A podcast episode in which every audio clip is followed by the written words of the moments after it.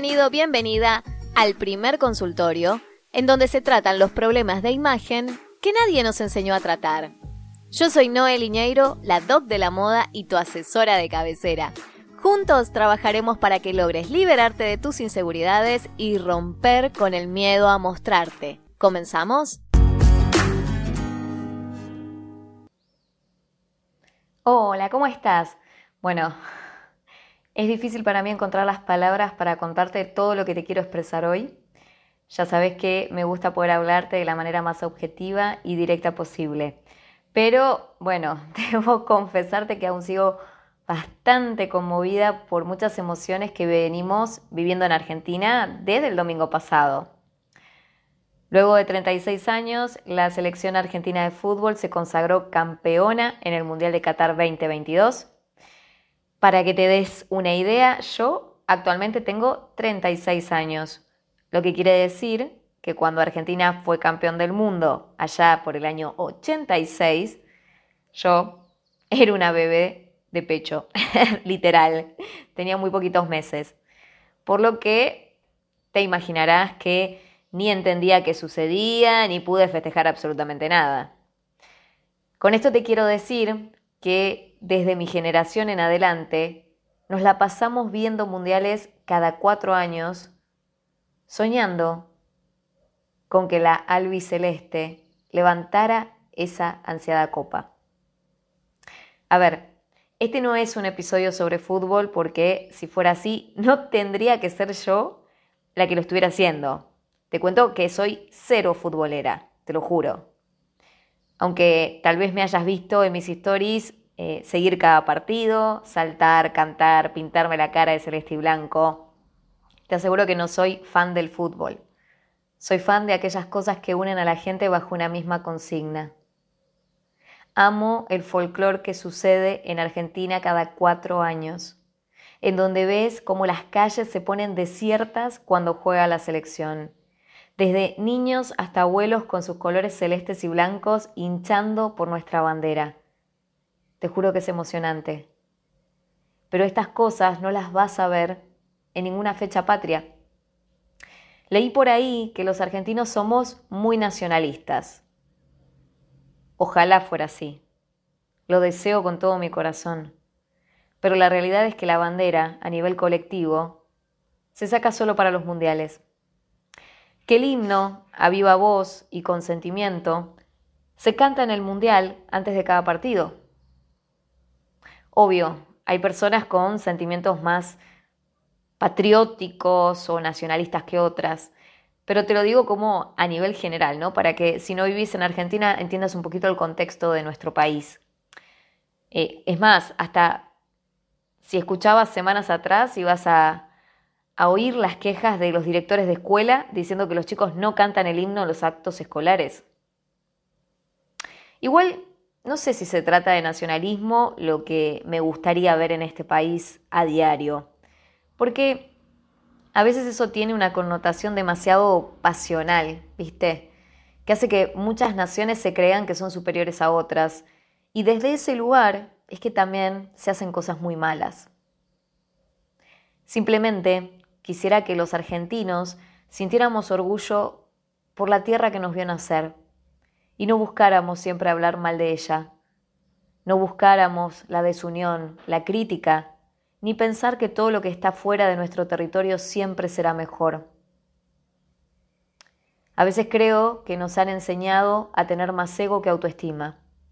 Y esto sucede cuando uno busca mostrar a los demás que tiene lo mejor. Pero hacia adentro, pocas veces uno se lo cree y lo valora. Es triste, pero es real. Cuando nos encontramos con alguna persona que es fuera de nuestro país, podemos decir que tenemos el país en donde hay muchísimos recursos y que hasta tenemos una de las mayores reservas de agua dulce a nivel mundial. Pero ¿qué hacemos por ella? ¿Realmente la cuidamos?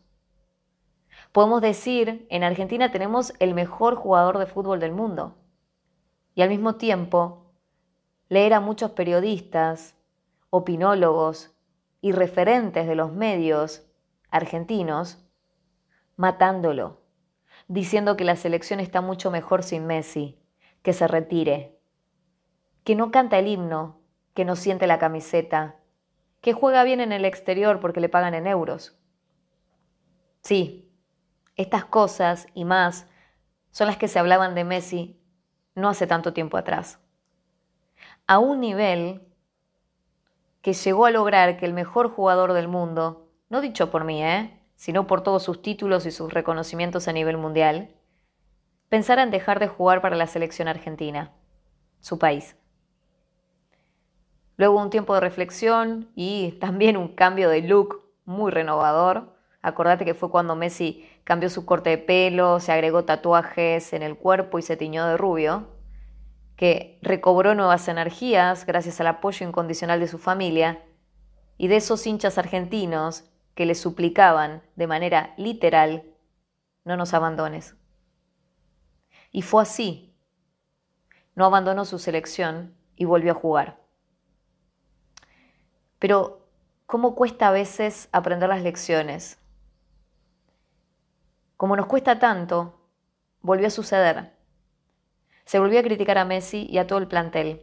Se dijo que el equipo estaba formado por pibes muy jóvenes que no tenían experiencia, que el técnico no tenía reconocimientos, que Messi estaba grande, lento y mil cosas más. Ojo, ¿eh? Esto también se dijo en el exterior, ya sea por algunos referentes de la prensa internacional como por algunos referentes de los equipos contra los cuales a la selección le tocó enfrentar. Mientras yo escuchaba o leía estas cosas, solo pensaba, qué complicado que debe de ser manejar tanta presión, ¿no? Y que te critiquen quienes no hicieron ni llegaron a la mitad de lo que vos llegaste, ¿no?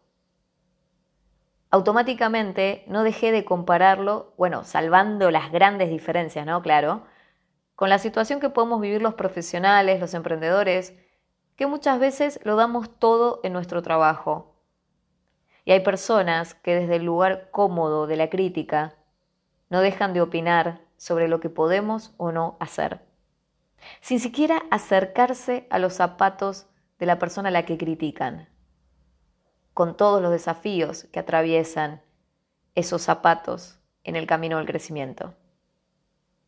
Claro que por su parte siempre van a estar aquellos que no confiaron nunca en el proyecto, pero luego se van a colgar de los laureles, ¿no? Eso pasa en la vida.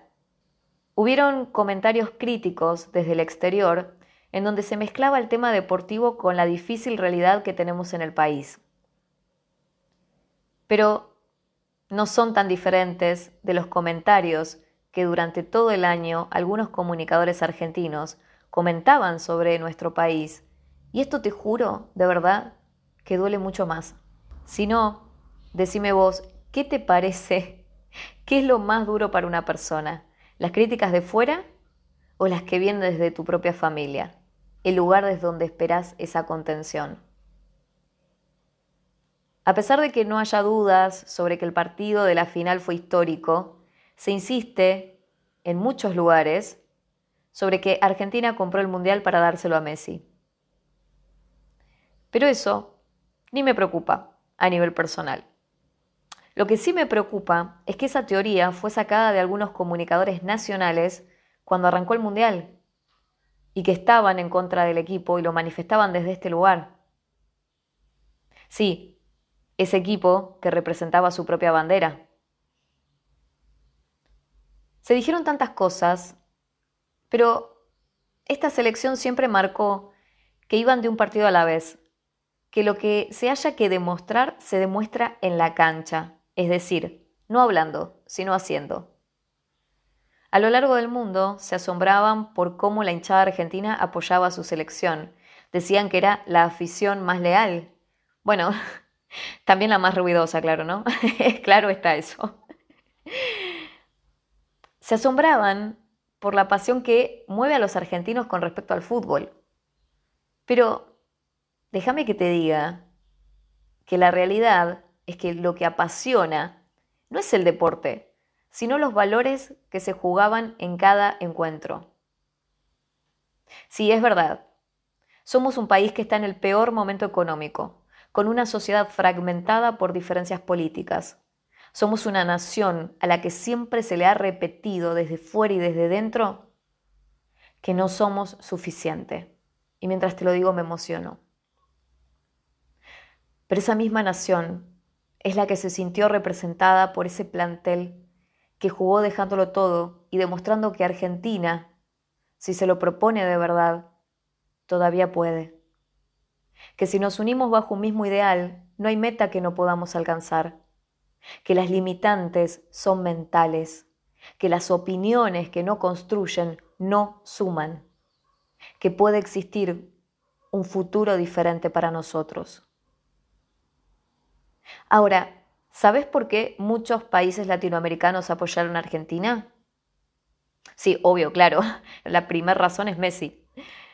Pero también porque la selección representaba un continente que arde por reivindicar los mismos valores.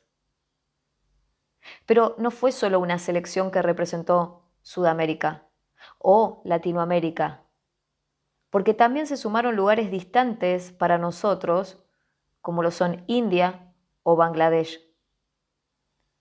¿Te parece casualidad que ahí hubiera una hinchada muy, muy, muy, muy alentadora para Argentina? Tal vez acá vengo perdiendo un poco más la objetividad, ¿no? Y te comparto solo mi punto de vista al decirte todo esto. Pero que conste que al inicio te lo advertí, estoy con muchas emociones y estoy bastante a flor de piel. En el país de los piquetes, las manifestaciones políticas y las divisiones y grietas sociales, ayer hubieron 5 millones de personas, que en datos vendría a ser, para que te hagas una idea, es casi toda la población de Irlanda, o tal vez la población de Costa Rica, o la de Palestina. Esas personas estuvieron autoconvocadas de manera espontánea y congregadas para ver llegar a la selección argentina. Estaban felices cantando, celebrando, llevando puestos solo los colores celeste y blanco de la insignia nacional.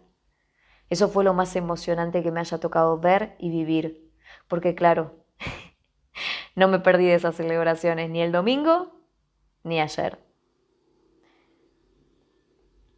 La imagen de Argentina en el mundo tuvo sus contradicciones, tal como se reflejó en la misma final, en donde por un lado teníamos a Messi recibiendo de manos del emir de Qatar, en un gesto de honor y respeto, una túnica que era símbolo de la realeza, el estilo y la elegancia.